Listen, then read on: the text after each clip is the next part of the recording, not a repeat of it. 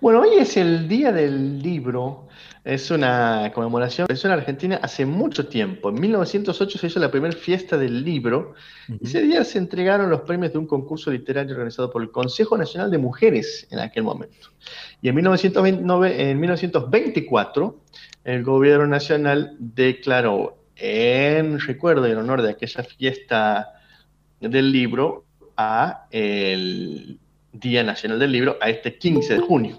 Así que este, estamos hoy este, celebrando, recordando, ahí nuestras amigas, compañeras de Dulce van a estar compartiendo algunos flyers y cosas. Em, ¿Se acuerdan ustedes cuál es el primer libro que leyeron completo? ¿Y alguno último que hayan leído y recomendarían? Nico se agarra la cabeza. No, es que estoy tratando de acordarme. Em, usted lee mucho. El especialista qué? Creo. ¿Qué, está tomando Sergio Sale? No sé, hizo un taco de Buen día, compañero, buen día. Oh.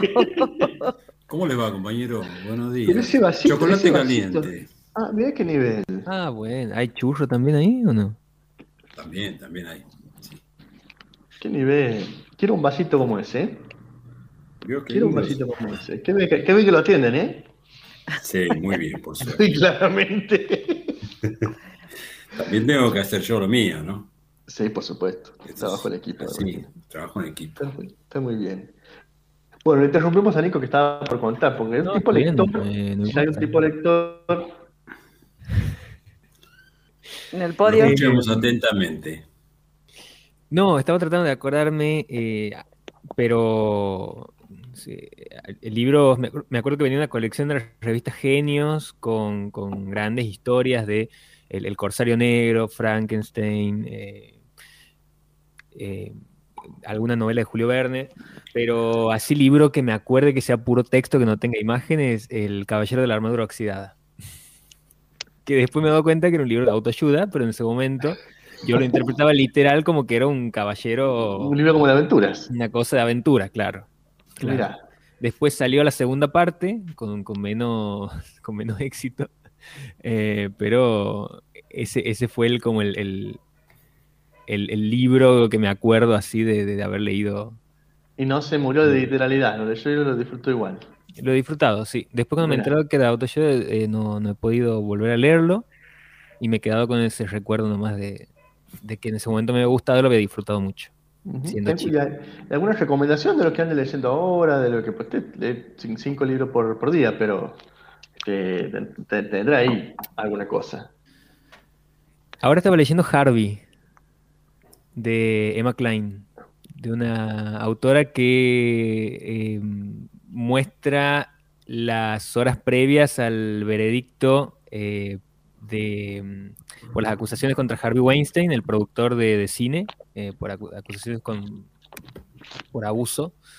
Eh, bueno, ella como que recrea ficcionalmente todo lo que son las horas previas de él, qué es lo que piensa, qué es lo que hace, cómo se va quedando solo a medida que pasa el tiempo, eh, las preguntas que se hace alrededor de que él pensaba que nunca lo iban a tocar y que ahora de golpe se encuentra en una situación donde no sabe qué va a pasar. Entonces, bueno, meterse en la mente de este tipo acusado de abuso sexual. Ese es el, el libro, son 100 páginas, muy cortito, pero Maravilloso. Aquí Belén nos propone una subcategoría este, que, a muchos nos ha pasado, que dice los libros que leíamos por obligación, porque el profe, la profe de literatura ah, ese, eso también, eso también. Y que leíamos, pero después nos terminaron gustando. Y ella dice Crónica de una muerte anunciada, un clásico ah, de, de Gabriel García. La única novela que he leído de García Márquez. Mire usted, no sabe lo que se pierde. A mí en la escuela me hicieron leer Vaqueros y Trenzas, una novela juvenil de Alma Maritano, creo que se llamaba, que era una cosa tenebrosa, no funcionó conmigo. A mí no me, Alma Maritano, que se llama la, la, autora. Pero recuerdo el primer libro, el primer libro leído así de modo propio completo, a mis 14 o 15 años, haber leído sobre héroes y tumbas de Ernesto Sábado, que hasta hoy es mi, novela favorita, pero es una novela muy oscura para leer a los 15. es una cosa muy fuerte para leer a los 15. en general se la lee. ¿Muy fuerte para qué? Perdón. para, leer, para leer a los 14 o 15 años. Ah, eh, puede ser, puede ser. Pero en general es un libro que está como... No leí para... algo. Sí, y me impresionó muchísimo, me encantó. Esta es una tremenda novela. Muchos, se- muchos lo recuerdan a Sábado por el túnel, pero Héroes de Tumbas es muy superior, con muchas más capas y cosas. ¿no? Y, y, ¿Recuerda usted, Sergio Salerno, su primera lectura? Hoy en No, el día del libro. No. ¿No recuerda? Así, mi primera lectura no. Pero mi, mi- seguramente algo que tuvo que ver con, como decía Belén, con, con nuestro profe. Nosotros teníamos una, una profe de literatura muy mala. Muy, muy mala. ¿Por qué? ¿Qué les hacía? No, eh, tenía una forma pedagógica bastante violenta. No me bastante violenta y nos maltrataba diciéndonos que éramos unos burros, imagínense a los 15 años, y que teníamos que leer y nos estaba todo el tiempo dando. Libros. pasión por la docencia. Exactamente. Le decía, le decían, no me acuerdo de apellido, no es de acá, es de Tandil. Le decimos la coneja. Así, ese era su, eso es lo que me acuerdo. Todos hemos tenido una profesora que era la coneja. La coneja. Que no, que- Pero yo tengo muy buenos recuerdos, si me permiten, brevemente, de algo que leí, no sé si, si fue lo primero, pero tengo muy buenos recuerdos ¿De qué?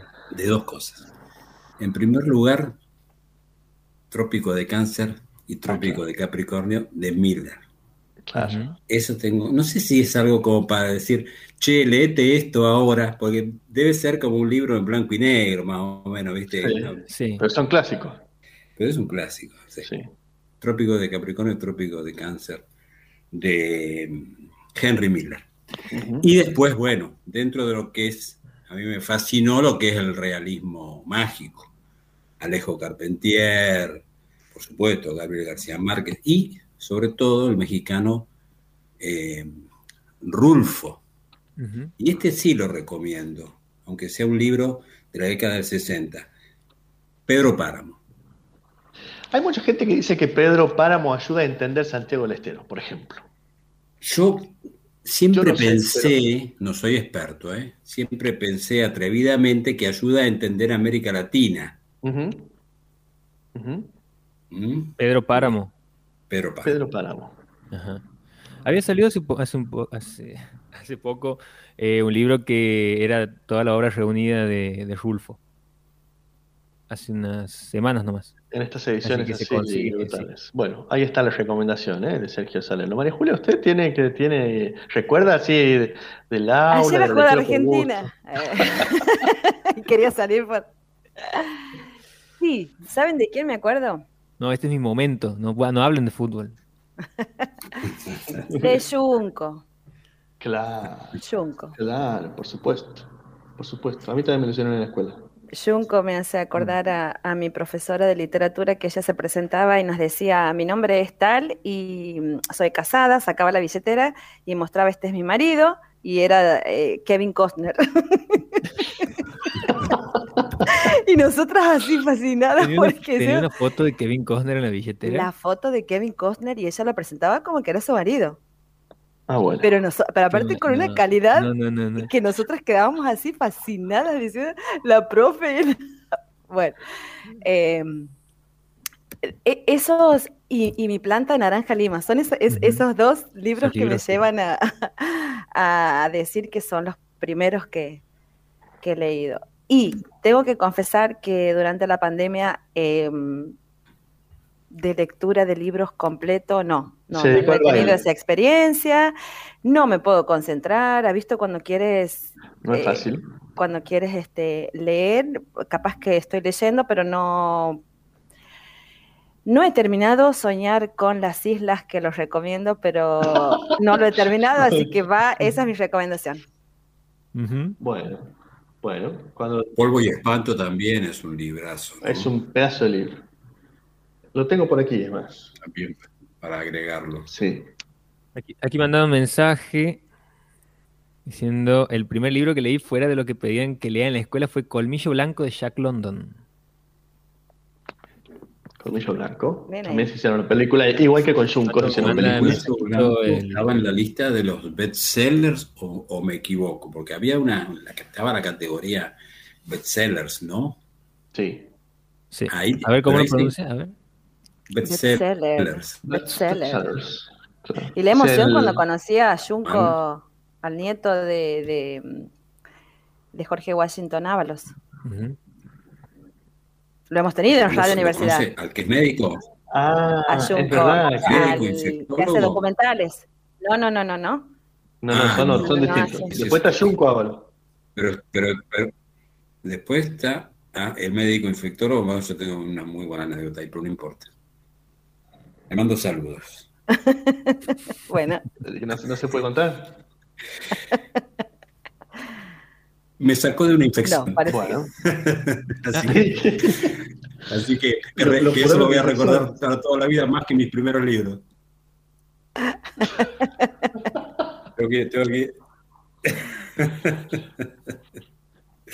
Está bien. Así que bueno. Está bien. Pero, bueno. No sé si, si tiene algún parentesco. ¿Cómo va a festejar de Nicolás Adet hoy? Leyendo como corresponde. Bien ahí. Bien ahí. Hoy es el día del escritor. Que se rompa todo. Es el día del libro, por eso estamos hablando de esto. Ah, el día del libro, perdón. Sí. Es martes, estamos en 2021. Esto es el programa El Pase. 15 de junio.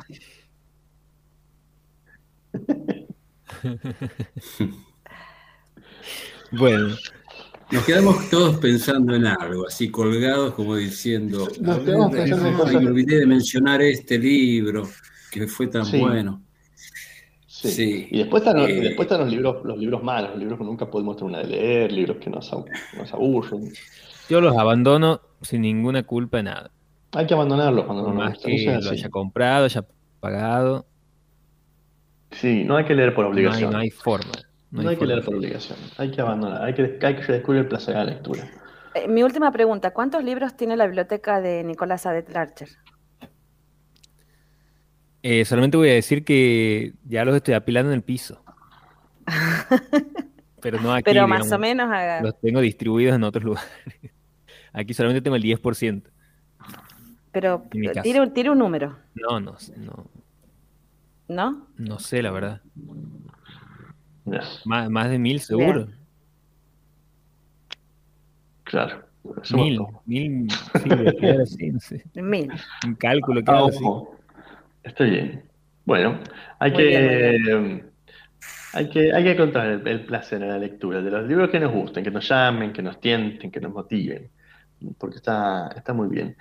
Está lindo, ¿no? a mí me parece que, a, la persona que vamos a escuchar ahora también le gusta esta temperatura. Se me hace, sí, Lo veo muy abrigado, ¿eh? Muy buenos días, Juan Ignacio Gómez y su cardigan. muy buenos días, Juan. María Julia, Sergio, buenos días. ¿Cómo le va? Este, no, es un cardigan, ¿no? Ah, eh, no, no, no, sí, la verdad que es. un osito. Sí, un osito de felpa, ¿eh? digamos. Cruella de, Vil ando por aquí. Baby doll, ¿qué es lo que tiene puesto? Oh. Sí, no, es como un saco, digamos. Un saco. obviamente de lana, ¿no? no es de ningún animal. No somos Ricardo Ford, ni, ni, ni Jonito Lengo, ninguno de esos. Así que. Pero es bastante abrigadito, parece. Es que, no, no, está haciendo frío, ¿no? Yo he salido 10 minutos este, y está haciendo frío. No, se siente ya, ya que viene el invierno, así que. ¿Y le gusta o no? Sí, me encanta. Por mí que siga así hasta diciembre. Sabemos que no va a ser así, seguirá así hasta, no sé, tres, Dos días más. claro, y, seguramente el lunes o martes vamos a estar con la pileta. Pero bueno, ¿qué vamos a hacer? Eh, está haciendo frío, es ideal obviamente para ver películas. Este, y, para leer libros. Le iba a hacer una pregunta, la pregunta sorpresa, porque hoy estuvimos charlando de los libros que uno recomendaría. De, pero uno solo, ¿eh? Uno solo. ¿Qué, qué recomendaría usted? yo recomendaría para esta etapa un libro que se llama El horror económico de Vivian Forrester, que es un libro que yo lo he leído una vez hace muchísimos años cuando yo era joven, estaba en la secundaria, este, y eh, explicaba un poco la este, destrucción de lo que era el neoliberalismo, pero desde el punto de vista discursivo o sea, en el horror económico, que no, no habla de Argentina, habla muy poco de Argentina, porque en realidad la autora es francesa, este, habla mucho de ese discurso único que había en los 90, y la, verdad es un libro que, yo, yo habré tenido 16 años o 15 cuando lo he leído, y me ha impactado mucho porque era muy distinto a lo que veníamos hablando toda esa época, en los 90 claro. primaba, primaba el discurso único, obviamente. Exactamente. Así que... Eh, totalmente blindado. totalmente blindado, entonces la autora, este, a través de datos, eh, obviamente no es economista ni nada, pero a través de datos y de descripciones, sobre todo de la realidad francesa, un poco este, eh, rompía con ese discurso único, así que yo recomendaría el horror económico. Este, si no, bueno, vean el proceso de Kafka, que es genial. Voy a apelar a una respuesta bien cortita, breve, eh, pero quería preguntarle si ha tenido varias o muchas desilusiones de esos libros que después se han hecho películas. Vos, lo que pasa es que yo tengo una, una, yo soy bastante tolerante en ese sentido, ¿no? Yo por ahí entiendo que los lenguajes son distintos. Una cosa es el lenguaje en, la, este, en el papel, en el libro, que tiene una descripción distinta y una narración distinta, y otra cosa es lo que conocemos nosotros como lenguaje cinematográfico. Entonces, cuando nosotros conocemos ese lenguaje cinematográfico, este, claramente nosotros vemos cosas, eh, eh, se puede plasmar. Yo, no creo, la verdad, que alguien pueda decir, bueno, tengo una, eh, he leído el libro, me ha gustado mucho y la película me ha decepcionado. Son dos cosas totalmente distintas. De hecho, si uno lee, le voy a dar un ejemplo, uno lee el libro El Padrino, ¿no? El libro es muy malo, es muy malo, o sea, no tiene nada que ver con la película, lo mismo pasa con los puentes de Madison y todo lo demás. Así que la, verdad que no, no, no recuerdo haber tenido como, de libro que esperaba mucho y después la película me ha desilusionado, no. Ahora que me haya desilusionado como película, ese es otro tema, obviamente. Claro, bueno. Adelante con la columna de hoy. No, hoy lo queríamos hablar, la verdad que veníamos hablando de varios directores un poco, este, eh, un poco más, eh, un poco desconocidos y todo lo demás. Eh, hoy no, hoy nos metemos directamente con el cine de taquilla, con el cine mainstream, con todo eso, porque vamos a hablar de Guy Ritchie, ¿no? Este, Guy Ritchie es un director inglés, conocido por haber revolucionado en algún momento en la década del 90 el cine de acción, revolución que no se ha podido plasmar, de hecho, en algún momento se lo ha comparado con Quentin Tarantino, una comparación totalmente exagerada y hasta diría absurda porque no Quentin Tarantino es uno de los más grandes directores de la historia, eh, pero sí es una persona que tenía algo fundamental, tiene algo fundamental en el cine de acción, que es hacer un cine de acción de autor. O sea, de intentar en la mayoría de sus películas, porque tiene otras que están hechas este, por encargo, digamos, pero sí intentar que en sus películas siempre tenga algo de él, algo particular, algo personal que los identifique con el resto de las películas. Eh, ese es Guy Ritchie y es un director que a mí personalmente siempre me gusta. Podría odiar algunas películas, creo que uno o dos la odio totalmente, pero la mayoría siempre tengo algún concepto positivo. Y me, me parecía empezar a hablar de él precisamente porque se estrena en estos días, todavía está pendiente el estreno en Argentina, pero anda circulando en las redes eh, y obviamente nosotros que nos apegamos a las leyes no lo recomendamos, pero anda, ah, o sea, esperen al estreno para pagar la entrada y no busquen en las redes que lo pueden acceder en forma gratuita. Por favor, no lo hagan. Por favor. Le van a hacer perder mucha plata a Guy Ritchie, pero este, es, han, este, se ha estrenado su última película que se llama Justicia Implacable y que le he visto el fin de semana y la verdad me ha gustado por muchas razones. primero porque tiene al, como a, uno de sus actores fetiches, pero que creo yo que es una de las grandes figuras del cine de acción de la historia y creo que la más grande figura del cine de acción de los últimos 15, 20 años que se llama Jason Stegman, que ese es un peladito este, muy parecido a mí en cuanto a la pelada, obviamente, no en cuanto al gesto, porque no, este, no tenemos nada que ver. Este, eh, lo tiene Jason Stegman como eh, protagonista y quiere, vuelve otra vez Guy Ritchie a darnos ese toque personal, a decirnos, yo hago acción, hago acción para millones de personas, para películas taquilleras, pero esta es una película mía, esto es una película personal, esto no, no, no lo hace otra persona, sino es este, la persona que la dirige. En este caso, Jason Stegman compone a un empleado de una empresa de seguridad muy misterioso, este, porque obviamente no tiene las calificativas para ser un empleado, está eh, sobrecalificado, está sobrecapacitado, hay un misterio en cuanto a él, por qué él está ahí, misterio que la película va a ir resolviendo de a poco, contándonos el pasado y el, presente, algo que también es común en el cine de Guy eso de mezclar tiempos, mezclar personajes, a la par que nosotros tenemos que saber por qué está esta persona sobrecalificada como empleado de una empresa de seguridad, también vamos a ver qué ha pasado con un robo de, que obviamente tenía como, como objeto esa misma empresa, qué ha pasado eh, desde distintos puntos de vista, vamos a ver el robo, lo cual claramente nos posiciona no solo en una película clara de Guy Ritchie, sino que de esas películas de acción, acción pura, acción sin, sin condicionamientos, pero una acción distinta. Y se va precisamente en esta, y, tenemos que ver con este estilo de narrativa, este estilo de ir y venir eh, en el tiempo, este estilo de mezclar personajes que tiene. Se le ha criticado esta película eh, no, no negativamente, sino positiva, al decir que no tiene los elementos de una película de Guy. ¿Por qué? Porque Ritchie maneja mucho el tema de la cámara a alta velocidad.